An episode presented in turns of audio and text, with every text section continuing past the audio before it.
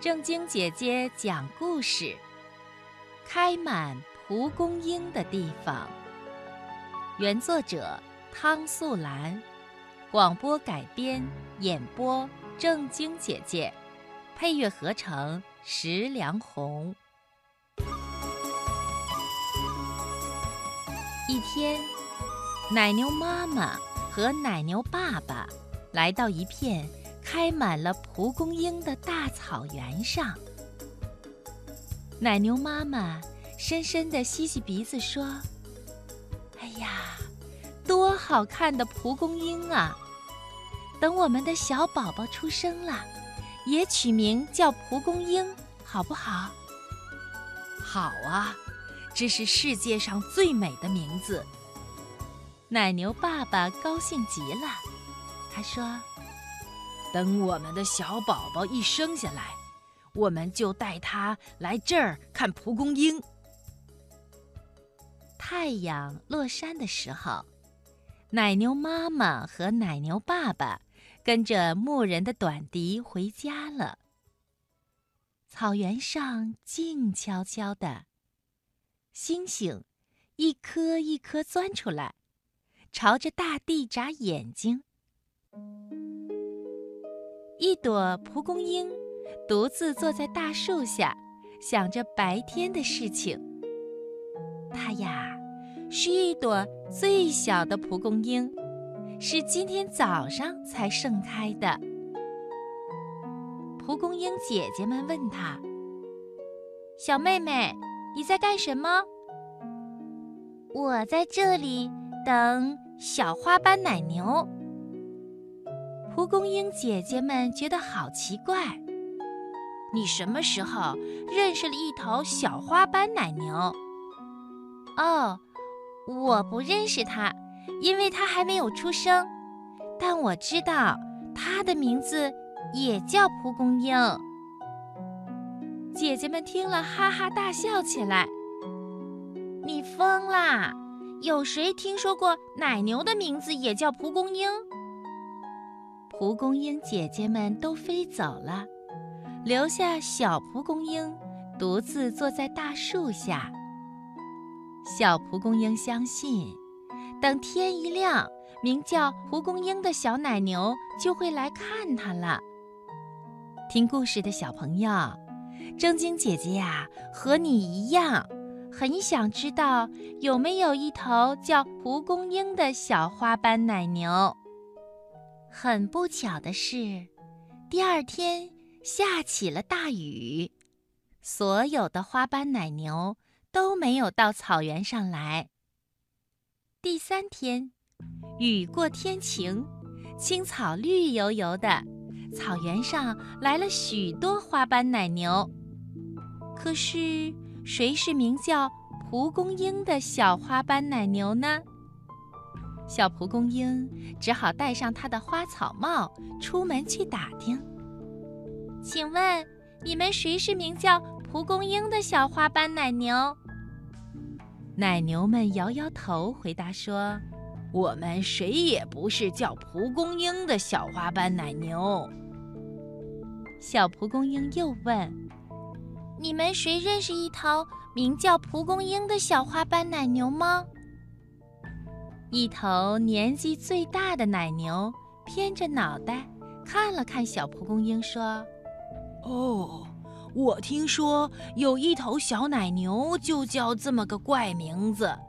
哎呀，它是个可怜的小东西，一生下来腿就跛了，走路一瘸一拐的。牧人把它扔到荒山里去了。唉。”谁让他叫这么个怪名字呢？小蒲公英决定到荒山里去寻找跛脚的小奶牛。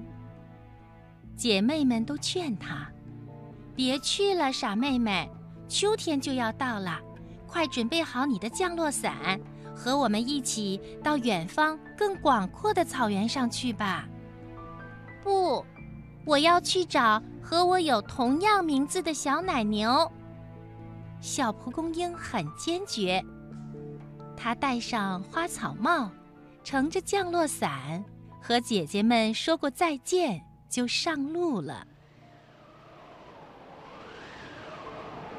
一阵大风吹过来，把小蒲公英的降落伞吹得东摇西晃。它撞在一棵大树结实的树干上，降落伞撞碎了，花草帽也被风吹走了。美丽的小蒲公英现在变得难看极了，但荒山上尽是石头，没有小溪可以让它照一照。它呀。一点儿也不知道自己有多么难看了。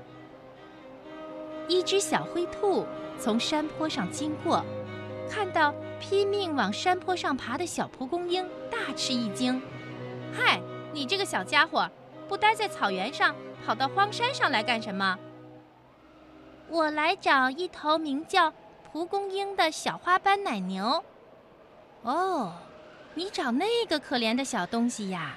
路还远着呢，我带你走吧。热心的小灰兔把小蒲公英带到了荒山的尽头。跛腿的小花斑奶牛正趴在乱石丛中，闷闷地叹着气。看到小花斑奶牛，小蒲公英非常高兴，它跑过去打招呼：“你好，名叫蒲公英的小花斑奶牛。”你是谁？你怎么知道我的名字？小花斑奶牛抬起眼睛，有气无力地问：“我是蒲公英。你就是蒲公英？”小花斑奶牛一听，更伤心了。妈妈告诉我，因为我长得像蒲公英一样漂亮，才给我取名叫蒲公英。可是你一点都不漂亮，你不漂亮，我也不漂亮。小蒲公英心里很难过，但他没有哭。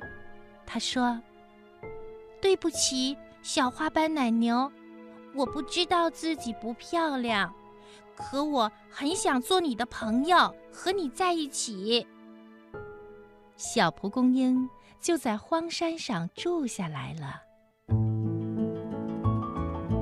春天来临的时候，他有了很多很多的孩子，孩子们围着它热热闹闹的，把荒山都占满了。小花斑奶牛守在花丛边，惊奇地说：“小蒲公英，你瞧你自己多美呀！”小蒲公英说：“对不起，小花斑奶牛，我看不见我自己，可我能看见你。你瞧你，多美呀！”